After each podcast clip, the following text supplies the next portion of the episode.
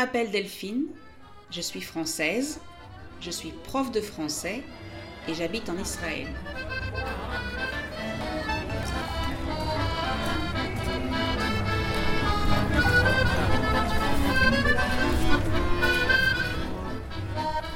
Je veux vous aider à parler mieux en français.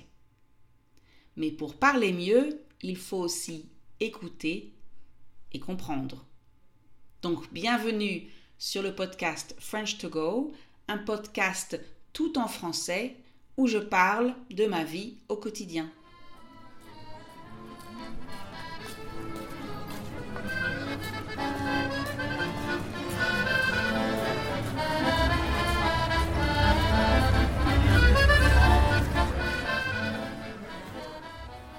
Avant de commencer l'épisode d'aujourd'hui, je voulais vous annoncer qu'il y a beaucoup, beaucoup, beaucoup, beaucoup, beaucoup de choses nouvelles sur le site. Donc, allez faire un tour sur www.frenchcart.com. Bonjour. Cette semaine, j'ai eu plusieurs discussions en cours de français et aussi dans ma vie personnelle à propos d'argent.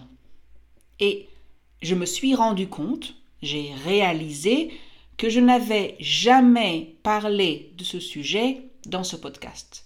Je n'avais jamais abordé le sujet dans ce podcast.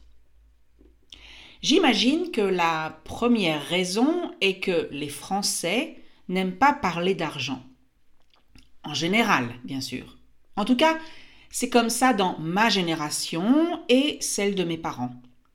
Je crois que les jeunes d'aujourd'hui parlent plus facilement d'argent. J'ai essayé de comprendre, d'analyser pourquoi les Français ne parlent pas ouvertement, ne parlent pas facilement de ce sujet. Et je voudrais vous faire part, je voudrais partager avec vous mes réflexions. Bien entendu, c'est simplement mon opinion. Et même si elle se base sur des faits ou des comportements, cela reste une opinion personnelle. Donc, tout d'abord, en France, il existe une longue tradition de discrétion. On est discret. On ne parle pas trop de ses affaires personnelles, de sa vie privée, et donc de son budget, de ses finances. Pour nous, les Français, la pudeur, on peut dire aussi la modestie, a beaucoup de valeur. Elle est très importante. On ne pose pas de questions personnelles aux gens qu'on ne connaît pas, ou pas beaucoup. C'est mal vu. Ça veut dire que ce comportement n'est pas accepté. Oui, c'est mal vu de poser trop de questions personnelles. L'argent est un sujet encore plus tabou. On ne demandera pas combien une personne gagne, quel est son salaire. On ne demandera pas facilement combien une personne a payé pour acheter sa nouvelle voiture ou son nouvel appartement. La question de l'égalité est aussi très importante en France. Alors j'imagine que je ne vous apprendrai rien en vous disant que la devise de la France est liberté, égalité, fraternité. Les gens sont libres, ils peuvent faire ce qu'ils veulent, les gens sont égaux, ils ont la même valeur les mêmes droits, les gens sont comme des personnes de la même famille, ils aident les autres en cas de besoin. Donc, l'égalité. Si la question de l'égalité est importante, parler d'argent veut dire qu'on va parler des différences économiques, des différences de couches sociales. Et c'est mal vu. Je sais, c'est hypocrite parce que dans la vie, les différences économiques et sociales existent, bien entendu. Ne pas parler d'argent pour ne pas mettre en avant, pour ne pas mettre l'accent sur les différences dans la société, c'est ridicule. Mais bon, c'est comme ça. Je crois aussi que les Français n'aiment pas être jugés pour leur argent. Ne pas en avoir, donc ne pas en avoir assez, les dévalorise, les met au bas de la société. En avoir beaucoup les exclut du reste de la société, les met dans la catégorie des gens snobs, arrogants. Parler de ses dépenses, de ses revenus, de ce qu'on a acheté, de ce qu'on a gagné, c'est essayer de montrer qu'on a plus de valeur que les autres. Comme je l'ai dit au début, ces idées sont très généralistes. C'est un stéréotype. Mais, après tout, un stéréotype s'appuie toujours sur quelque chose. Il est fondé sur un comportement qu'on rencontre beaucoup chez plusieurs personnes de la même catégorie, ici les Français.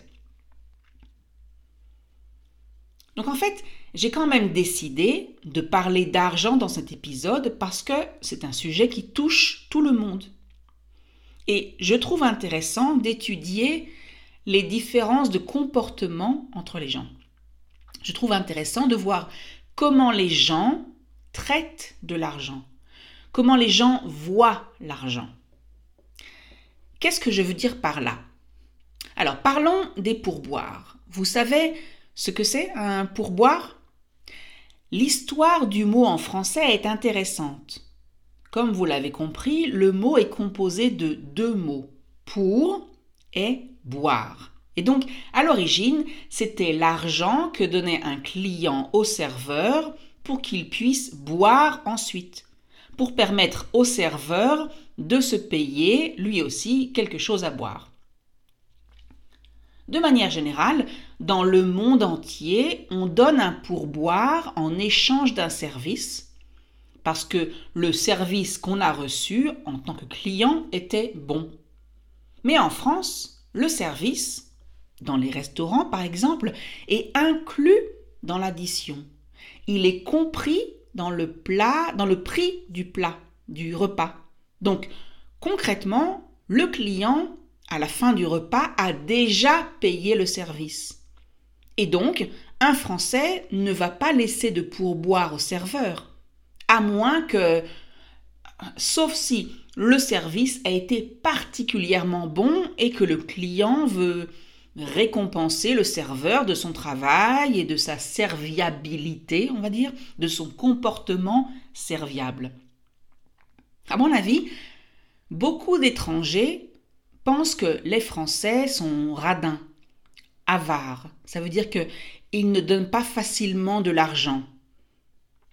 Les étrangers voient que les Français ne laissent pas de pourboire dans les cafés et restaurants et, en conclut, ils comprennent comme ça que les Français n'aiment pas dépenser trop d'argent.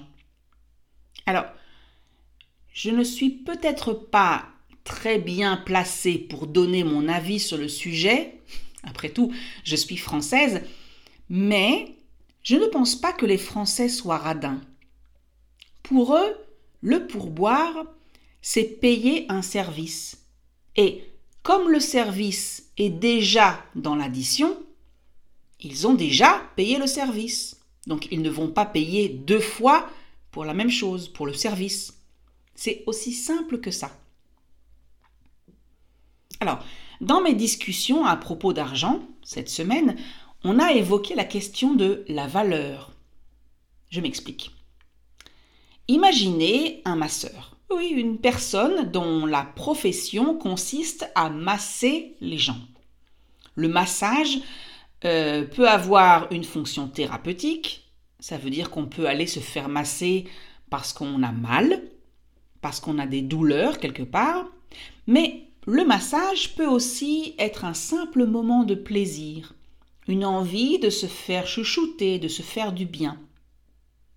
Alors, Imaginez maintenant que ce masseur a un prix fixe pour un massage précis d'une durée précise.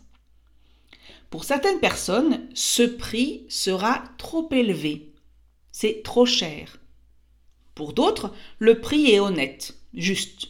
Il correspond au service rendu, donc au travail fourni, donné par le masseur.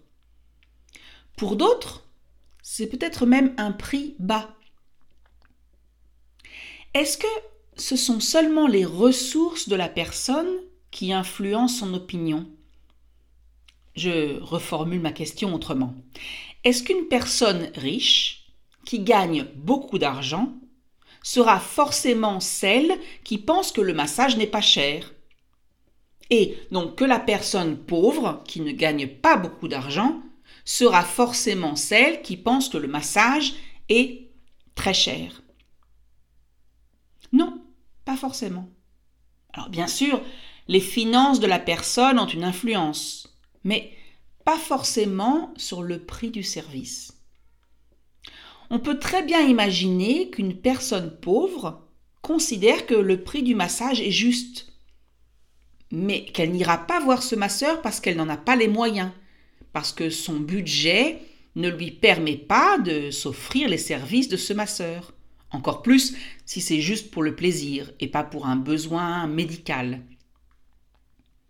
Une personne avec des revenus moyens, qui a un budget serré, pensera peut-être que le prix du massage est correct et qu'elle s'offrira même sans doute ce service pour une occasion particulière comme un anniversaire. Cette même personne ira aussi sans doute voir ce masseur de manière occasionnelle si elle a une douleur au dos par exemple. Et à ce moment-là, le prix sera correct ou même peut-être bas relativement au bien que le massage va lui donner. Quand on a très mal quelque part, on achète plus facilement quelque chose qui va nous aider, qui va nous soulager. Le résultat est ce qui est important le prix est moins important. Et vous? Est-ce que vous vous dites parfois oh, c'est trop cher C'est trop cher dans l'absolu parce que vous pensez que le prix ne correspond pas au produit ou au service qu'on reçoit Ou est-ce que c'est trop cher maintenant parce que vous n'avez pas les moyens de vous le payer?